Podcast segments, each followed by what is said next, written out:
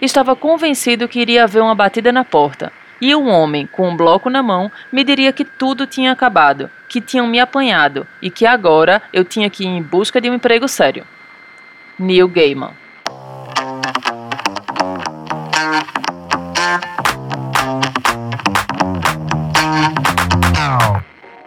Sejam bem-vindas e bem-vindos ao Chá com a Impostora, o seu espaço quinzenal para compartilhar vulnerabilidades com leveza.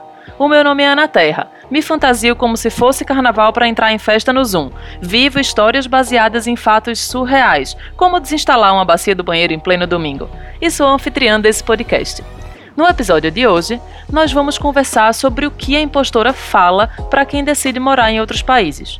Como se dá essa adaptação em uma nova cultura, um novo idioma, novos costumes? Como é o processo de reconstrução de identidades e quais são os ritos de aceitação de uma nova realidade?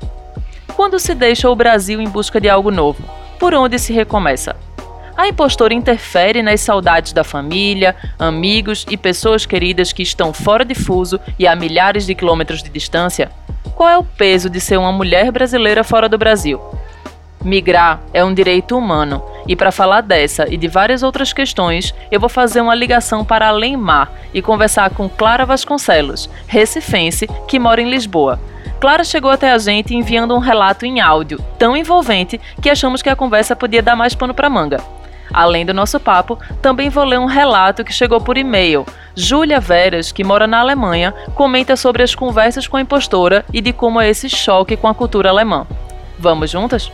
Este episódio contém falas sensíveis sobre vulnerabilidade e é indicado para ser ouvido sem julgamentos e com muita empatia. Só porque foi ali passar uns meses estudando inglês, acha que pode falar de morar em outro lugar? Quem é tu, menina, para falar de morar fora, hein? Presta atenção que tua âncora é pesada, vice. Oi, impostora! Independente de onde eu tivesse, você sempre falou em alto e claro português, para garantir que eu ia te entender direitinho, né? Bem, senta aqui que hoje o papo é internacional. Oi, Clara, seja bem-vinda. Muito obrigada por topar bater esse papo com a gente. Então, quero saber como é que você tá, que você se apresente pra gente. Olá, eu que agradeço o convite é, e a pronta abertura do espaço. É, eu tô bem, a, a gente tá agora entrando em desconfinamento aqui em Portugal, né? Quer dizer, já tá numa segunda fase de desconfinamento. E tô bem, passei, passamos por, por isso de, de uma forma minimamente saudável, quer dizer assim, pelo menos mentalmente, saúde como de uma forma geral e eu estou bem. Joia, muito prazer, já que estamos nos conhecendo hoje. Bem, eu tô aqui em Recife, eu tô tomando um chá, hoje eu tô meio pilhada, eu tô tomando um chá de camomila com capim santo, bem gostosinha, para tentar dar uma, uma relaxadinha nos ânimos, né? E tu, estás tomando o que daí? Eu tô tomando um chai, mas não é latte. Eu só peguei a misturinha do prana chai e coloquei em água mesmo porque eu queria uma, uma, um chazinho mais leve e o leite acaba dando uma encorpada nele. Mas tá, tá delícia também. Agora me diz, Clara, para você, o que é a voz da impostora? É recente a convivência com o termo, mas eu confesso que, que o, o podcast tem tem me feito pensar bastante a respeito da impostora, inclusive porque vou ouvindo as outras as participações e vou ouvindo também a tua narrativa. É, e eu confesso que logo no começo eu entendia como algo que era nocivo, pra, praticamente completamente nocivo, é, e que puxava muito mais para trás do que qualquer outra coisa. E aí os, os episódios e pensar a respeito disso e conversar também com outras mulheres é, foram me levando a crer que não é necessariamente uma, uma voz negativa ou um aspecto que, que leva para um lugar que não é desejado, não é necessariamente isso, mas é preciso saber conviver com essa com, com essa voz, né, com essa forma de pensar, porque acaba sendo a gente mesmo, né? E é, isso é que é muito traiçoeiro, porque afinal de contas é, conhece todos os nossos os nossos traumas e, e vai direto na ferida e aponta direto na ferida. Então eu acho que tem sim um lado muito positivo porque nos conhece como ninguém mais, é, mas é preciso controlar muito bem porque eu acho que tem várias, além da gente mesmo, existe um bocado de outras é, de, de, outras, de outros gatilhos no nosso dia a dia. E se esse for mais um que, que, que nos desestruture de uma forma que a gente não consiga, que nos congele de uma forma que a gente não consiga caminhar, aí é um bocado perigoso. Então eu acho que é mesmo isso de tomar um chá e conversar é, para que ela ajude mais do que atrapalhe. E uma coisa que a gente aprende durante esses estudos sobre a síndrome da impostora é que ela é sentida mais fortemente pelas consideradas minorias sociais, né, como é o caso das pessoas migrantes, né, então que saem do seu país para morar em outro país. Então, o que é que a impostora já te falou sobre essa tua mudança é, Brasil-Portugal? Então, é, a decisão da mudança, a decisão de, de começar algo novo em outro lugar, é, já é por si só uma, um passo desafiador, né? um, um caminho desafiador porque você não sabe muito o que vai encontrar do outro lado, porque você vai encontrar, inevitavelmente, é, um contexto diferente daquele que você está habituado, então é aquela saída da zona de conforto. A gente sabe que vai encontrar dificuldades e a gente sabe que alguma parte da gente vai se reinventar nesse novo cenário, né? A gente já vai na ideia de que vai ser difícil. Por mais saturado que você esteja do contexto onde você estiver, você já sabe que em algum momento você vai encontrar o obstáculo da saudade. E aí vem outras barreiras, sejam linguísticas, sejam culturais. Então a gente já sabe que vai ser difícil. O que acontece é que, às vezes, essa, essa dificuldade ela se torna um paradigma e você acaba achando que é obrigatoriamente difícil e muito difícil. É como se a experiência completa ela incluísse sofrer, passar por situações desagradáveis não necessariamente é assim. Então, a impostora, para mim, a voz dela falava que você procurou isso, você foi quem quis assim, você tinha sua zona de conforto, foi você quem quis sair. Me conta mais um pouco como foi essa tua decisão de mudança, como é que foi, com quem tu foi, como é que foi deixar o teu país, em que momento tu saiu do país? Então, exatamente ali no começo de 2018, que é quando aconteceram as, as últimas eleições presidenciais, e eu fui observando que a, o, o país estava se direcionando politicamente para um, um, um rumo que eu não concordo minimamente. Entrei no conflito de se eu ia conseguir fazer parte daquele lugar, por mais que eu sim tenha a noção de pertencimento, mas fiquei me sentindo mais estranha do que propriamente parte do todo. Já tinha vivido aqui em Portugal em, de 2010 a 2012, eu vim fazer o mestrado. E eu já conhecia mais ou menos como é que funcionavam as coisas aqui, que eu gosto de diferenciar o intercâmbio de imigrar, definitivamente, porque é outro mindset, é outra forma de pensar e de você, de você se entender parte de um, de um lugar. Porque ali você está trans, transitoriamente, né? Você está por uma, uma, breve duração e depois não, você está definitivamente. Vim com a minha irmã, que também estava com as mesmas inquietações que eu estava, passado um ano e eu contribuía com, com toda a máquina né, pública que gero renda e todas as outras coisas e, e, e consumo igual cidadãos, por que, que eu tenho que me entender num papel ou numa situação não merecedora de outros privilégios dos cidadãos? E foi aí que eu comecei a tentar calar um pouco mais a impostora nesse sentido de dizer, olha, pode ser até uma coisa possível, tanto é que tô sentindo, mas não é normal e nem é assim que eu quero continuar. Menina, essa aqui já virou as costas pro Brasil também, viu? Essa aqui tava fora, não votou, e depois ficou chorando lá as pitangas quando o professor perdeu pra esse embuste que tá aí na presidência. Mas, ó, logo depois tava lá toda felizinha de rolê, postando foto sorrindo. Ela é uma falsa. É, impostora, essa nesse momento você gritou comigo, porque eu de fato tinha ido estudar uns meses em Vancouver. Foi quando toda a eleição aconteceu. Eu me culpava por estar aproveitando enquanto eu sentia que meu país estava queimando em chamas. Uma das coisas que me chamou muita atenção no teu relato quando tu mandou foi tu falando que tu não estava interrompendo, né, entre aspas, a Clara que estava em Recife para uma nova Clara, né? Tu não chegou a ser uma nova Clara em Lisboa. Você trouxe, lógico, mudanças acontecem, você se adapta a um novo contexto, mas foi uma Clara que tu trouxe, assim, que tu não sentiu essa, essa interrupção. Não foi uma, uma imigração de descoberta. A Clara que estava vindo para cá, entre tapas e beijos, me deu bem com ela, era mesmo porque eu queria mesmo viver um, num outro contexto, vivi toda essa, essa inquietação de, de abandonar, porque eu realmente sentia que estava abandonando esse contexto é, onde eu estava, eu conversei com amigas, é, amigas minhas que são integrantes de coletivos feministas e, e que eu, enfim, que eu desabafava do tipo, eu tô me sentindo a pior pessoa do mundo porque eu tô abandonando o barco, afundando, quando justamente precisa de gente aqui para remar. E, e te, teve essa sensação, sim. É, minhas amigas maravilhosas deram todo o suporte do mundo de dizer não se sinta assim, é, garanta sua sanidade mental e, e enfim, e, e, não é bem assim que a coisa funciona com todo mundo. Isso acalmou um pouco, mas óbvio, eu sinto todas as vezes que acontece o absurdo do dia, né? Porque todo dia é um que eu vou acompanhando daqui e eu vou sentindo uma, uma imensa sensação de que sim, abandonei as coisas o que aconteceu aqui com, a, com essa voz da impostora falando um pouco mais alto fez com que em algum momento eu dissesse, mas por que, que eu tenho que ser outra Clara aqui? Se eu vim consciente de que ia trazer a Clara de lá, na verdade, não existia Clara daqui, existia uma impostora aqui. Que diz que a Clara de, de lá não veio, ela veio, sou eu, sou eu em qualquer canto. Que não vai admitir é, ser desrespeitada, que não vai admitir ser tratada de forma é, desigual. Ah, porque lá fora ninguém dizia que tu era brasileira.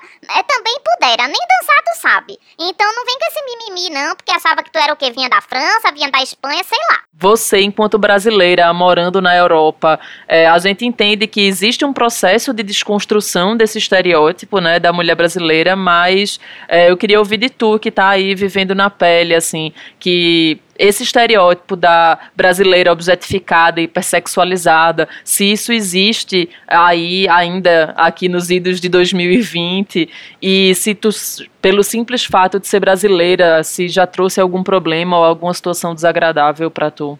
Boa parte do, dos produtos audiovisuais que se consomem é, aqui são produtos que, sim, continuam a estereotipar a mulher brasileira, continuam a objetificar a mulher brasileira e e eu, eu percebo isso no, no dia a dia, percebo isso em alguns comentários também. Obviamente que, dependendo do meio, as coisas são um pouco menos, mas é o estereótipo, sim, da mulher que usa o corpo para se beneficiar de alguma forma. Não sei, as pessoas têm essa ideia. Ah, ela é sempre um espetáculo, ela tem que dançar para os outros, ela tem que é, divertir as outras pessoas, ela tem que aceitar com um belo sorriso, uma cantada. Existe também o, o problema, a questão, a problemática de ser brasileira. Então, existe a imigrante mulher brasileira. Eu acho que a gente, quando carrega as coisas aqui, tem que juntar tudo no mesmo, no mesmo balaio. Tem muito uma história de dizer, ah, mas você não pode ficar falando mal do lugar onde você tá, porque afinal de contas você foi para aí, e portanto você não pode ficar reclamando. E, e isso é um bocado complicado, porque você acaba maquiando uma verdade. Você não está pedindo nada de ninguém aqui, você está é, ocupando um, um espaço que é seu, que é um direito seu como, como cidadã do mundo. Você tem o direito de migrar. Então, se você se sente ofendida no Brasil com esse comentário, você se sente aqui também e você tem que repreender essa pessoa igual não dá pra gente falar de morar fora sem falar de saudade, né? Então eu queria saber de tu, assim, como é que é para tu, para tua irmã, essa distância da família, da rede de afetos, de estar tá longe da tua mãe, que tu falou que saíram as duas, né? Então, assim, como é essa. É, se a impostora fala sobre as tuas saudades e os teus afetos que ficaram por aqui? Eu sempre fui muito cercada de mulheres incríveis e muito fortes. E não, não, não, tenha, não tinha como chegar a essas, essas conclusões todas sem as interferências delas. É, sejam as minhas amigas, sejam as participantes do, do clube de leitura, do Tetas, seja minha mãe, que é uma mulher extremamente forte, minha irmã também, e a minha companheira Brenda, que é minha namorada, minha companheira, e, e é muitas vezes a, a, a mulher que conversa comigo quando eu escuto muito mais a impostora do que eu mesma, ela é uma mulher que me traz muito para junto de mim, é, que me que reaviva a Clara sempre. E portanto é, é, é realmente a minha companheira, a minha parceira, a minha cúmplice. E por ser uma mulher também, com a sua impostora também, por, por sua vez, então é, a gente compartilha de, de dores e compartilha juntas e também se ajuda juntas, né? E, e portanto é, eu, eu tenho muita gratidão por ela e, e por todas as mulheres que, que, que constroem umas às outras, né? Que nos construímos umas às outras.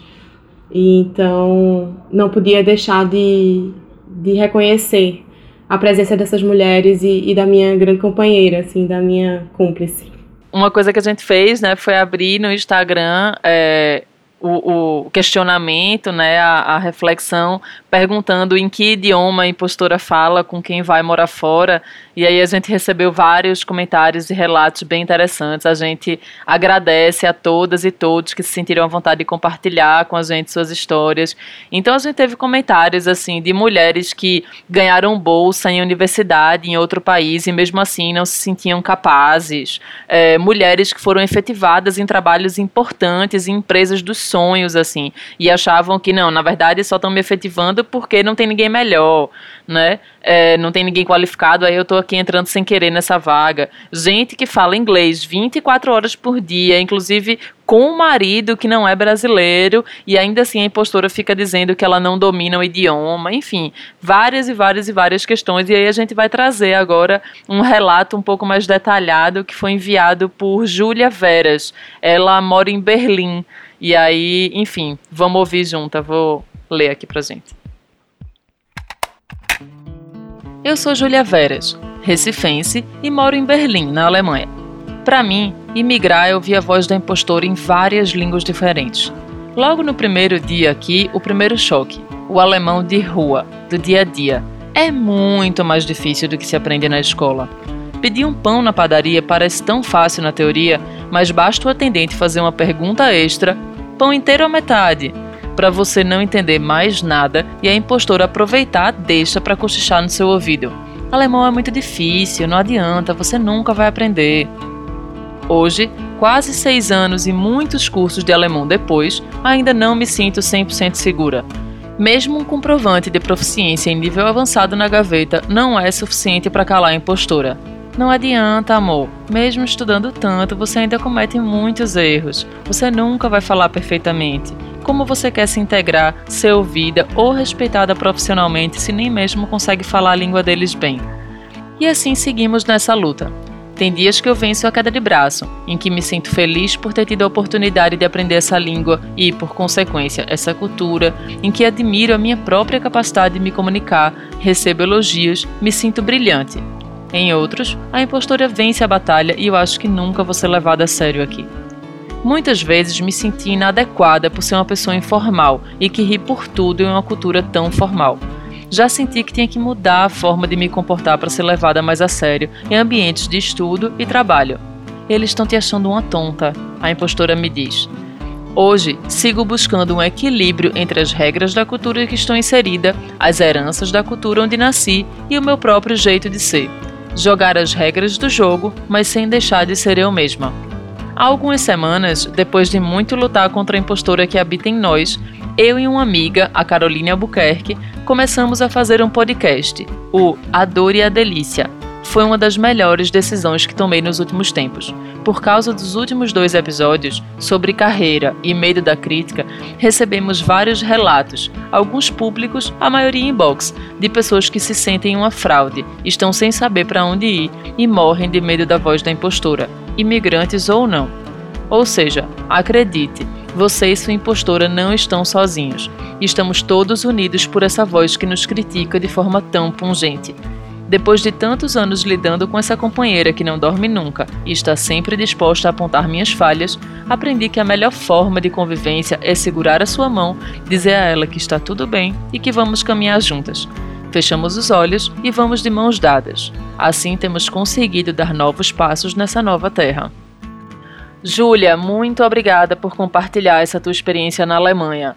Oh, eu confesso que quando eu penso em alemão, só de pensar na, no idioma já me dá um nó no juízo. Em inglês, que eu estudo desde nova, já me deixa insegura, imagina uma língua que escrevendo parece uma sopa de letrinhas temperada só com consoantes. Então, assim, eu queria saber de tu, Clara, como é que esse relato bateu aí? Se tu se identifica, como é que tu sentiu?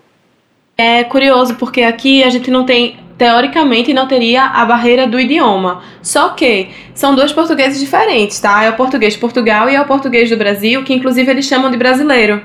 Eu sei falar brasileiro, eu falo, você está falando em brasileiro. Eles falam assim, como se existisse o idioma brasileiro. Enfim, não tem português. Num outro idioma, às vezes quando você traz, você vai falar esse outro idioma, você pode ser uma pessoa de qualquer outra parte que não aquela, tentando reproduzir aquele idioma. E quando a gente fala aqui e sai o brasileiro, a gente automaticamente é denunciado assim, ali está um brasileiro, ali está uma brasileira. E aí vem toda aquela carga em cima disso. É, obviamente que ser outro em qualquer outro lugar é, é difícil, é complicado e eu achei muito, muito bacana o, o relato no que ela fala sobre é, jogar as, as regras é, de uma maneira que ela conserva ela mesma, né? Que ela consegue ser ela mesma, mas jogando o jogo lá conforme as regras. Isso é uma sensação que eu tenho aqui também constantemente, porque afinal de contas a gente tenta se encaixar, claro, né? A gente, como humano, tenta sempre pertencer a uma comunidade, um grupo, uma, enfim. Então, obviamente, a gente tenta se encaixar, então a gente tenta saber quais são as regras daquele jogo e a gente vai tentar jogar aquilo da melhor forma possível, mas sempre respeitando a forma da gente de ser. E ela fala também sobre buscar um equilíbrio e é basicamente o que eu acho que, que eu tento fazer aqui também. Eu moro bem perto de uma fundação que chama Carlos Gulbenkian, que é bem, bem bacana e tem uma biblioteca de, de arte e eles realizam é, encontros e mesas redondas sobre temas variados e eu costumo ir, agora que está parado, mas eu costumo ir. E é, uma das vezes era falando sobre curadoria e documentação, arqui arquivos, documentos e curadoria. E todas as pessoas que estavam ali, elas tinham pesquisado outras, tinham outras raças, outras culturas, outras, enfim, tinham feito é, etnografias e não tinha ninguém dessas pessoas de etnografia ali representada. É sempre a, o, o estudo, nunca é o, o realizador do estudo, né? E aí eu, eu perguntei sobre isso, perguntei se eles sentiam que existia lugar de fala e representatividade com relação a esses objetos de estudos deles. A moderadora do, do debate, ela simplesmente contornou a minha pergunta, passou direto da minha pergunta, completamente, assim, absolutamente.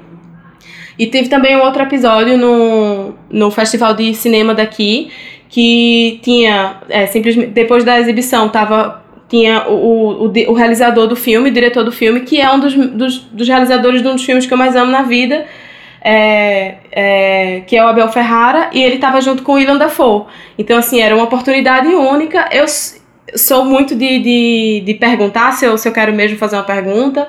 É, e aí eu perguntei sobre o, o que é que eles achavam a respeito da, da, de como a cultura fica é uma das primeiras coisas a ficar em risco em governos fascistas e que o Brasil estava passando por uma situação que é, desequipava a cultura é, do país inteiro. E como eles viam a coisa dessa forma e o moderador português mais uma vez simplesmente contornou minha pergunta ao ponto do próprio Abel Ferrara depois pedirem para me devolverem o microfone, porque ele queria saber, assim, queria que eu, que eu detalhasse uma parte lá, mas o próprio mediador do debate, ele, que é português, ele disse, não, isso daí não, não, tem, que se, não tem que ser discutido aqui. Então, assim, é, você fala, e como você não tem. E como fica evidente que você é brasileiro, parece que o, o que vem dali, daquele. Da, do que, o que vai ser dito ali já, já, é, já é descartável, talvez, sabe? E isso é um bocado. Enfim, isso é, é uma das coisas que mais. Eu acho que é uma das principais barreiras, assim, é, e que mais inviabiliza a adaptação cultural. É porque você. Até na hora de, de, de definir de definir quem é você e de colocar as questões que você acha que são pertinentes, existe essa grande. Esse, essa esse grande obstáculo, sabe? E essa, essa, esse distanciamento que se mantém. É como se fosse uma tentativa de manter um distanciamento, mas você não é daqui, você não pode falar.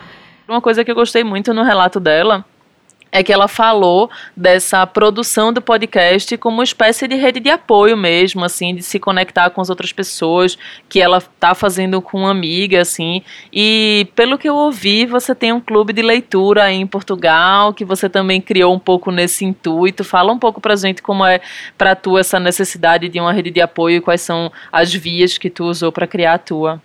Isso vê exatamente a mesma necessidade do, do relato que é de é, se apoiar mesmo. E aí a história de se apoiar é isso: você acaba sendo suporte para alguém e é suportado também por alguém. Então, é, tem, tem alguns clubes de leitura que eu acompanho de longe, do tipo, ah, vou vendo mais ou menos as obras que, eles, que elas vão. É, que elas discutem. E eu queria muito fazer parte de um aqui. É, e também queria muito desenvolver o compromisso com, com a organização disso. E aí, portanto, eu é, comecei mais uma vez também a impostora veio pesado, porque veio criticou pra caramba a, a história de eu não ser de eu não ser pesquisadora, de eu não ser de eu não estar na academia e portanto o que é que eu sei disso, o que é que eu sei de, de fazer clube de leitura, não, enfim, de, de eu não ter a capacitação técnica e habilidade também não e nem muito menos o talento para organizar algo do tipo. Para tentar contornar isso, o que eu fiz foi é, me formei mesmo, dei umas estudadas online, coisa nada, nada também muito, muito excessivo não. É, saí fazendo le, le, é, uma, listas de livros e o que eu tentei fazer foi, eu já tinha falado com algumas mulheres daqui e eu queria muito chegar mais junto delas e que elas chegassem mais junto também e que a gente pudesse conversar sobre algumas obras literárias. Eu queria ler mais mulheres também, então eu falei, pronto, faz faz-se uma lista de, de 12 livros, um para cada mês e a gente vai se encontrar e conversar sobre eles, isso não tem como dar errado. A gente vai ler mais mulheres, a gente vai se encontrar com mulheres e conversar sobre mulheres que somos nós e que sabemos muito bem do que estamos falando. Então, assim, vai, vai, vai pelo simples que eu acho que não vai ter erro. Então eu é, compartilhei com elas, com as, com as mulheres que estavam interessadas, uma lista de livros para que elas escolhessem os 12 mais votados, fizeram parte do, do, do, primeiro ano do clube. Então a gente já teve alguns encontros, é, são todos maravilhosos, e é aí que a gente consegue é, saber que estamos todas passando por isso juntas e, e, na verdade algumas estão passando por coisas que a gente consegue ajudar de alguma forma porque já passou ou porque a gente consegue ver de uma outra forma. Então é, é realmente essa rede de apoio da gente pegar na mão mesmo sabe? E agora a gente já caminhando mais para o fim do, dessa conversa deliciosa é, eu queria saber se assim você com toda esse, esse, essa sua experiência, né, se você tem palavras de acolhimento e de força para outras pessoas que mudaram de país e que ouvem essa voz da impostora tão alto em diversos desses pontos que a gente trouxe, assim, para tu deixar alguma ou dica ou palavra de força mesmo, se tu tem alguma coisa a dizer. Deixar muito clara a ideia de que a gente deve ser gentil com a gente, que a gente deve respeitar o nosso tempo das coisas, é, então, eu acho que para quem, quem vai começar uma história num, num outro lugar, é saber que você está dando continuidade a uma história. É, ali começa uma nova página, mas tem, tem um monte de página escrita ali. Então, é considerar essa bagagem que a gente tem, é, a, a, a, o que a gente construiu até aqui. É, respeitar as nossas, as nossas conquistas, saber se enxergar e se ver como alguém merecedora das coisas, sabe? Claro, eu quero te agradecer pelo episódio. Muito obrigada por compartilhar as tuas experiências é, intimamente, onde essa impostora fala, como ela fala. É, e eu quero te dizer que eu senti muito orgulho da tua fala. Assim, eu fiquei é, me sentindo, senti muito poder enquanto de não temos que nos submeter. E se tiver que acontecer alguma coisa ruim, a gente vai passar por isso. E enfim, eu achei de uma força e de uma coragem muito grande que me inspirou. Eu tenho certeza que vai inspirar muito muitas pessoas que estão ouvindo a gente. É, eu quero saber se você quer deixar contatos, onde é que as pessoas podem te achar, se elas querem te conhecer, se você quer deixar alguma rede social, enfim, fica à vontade.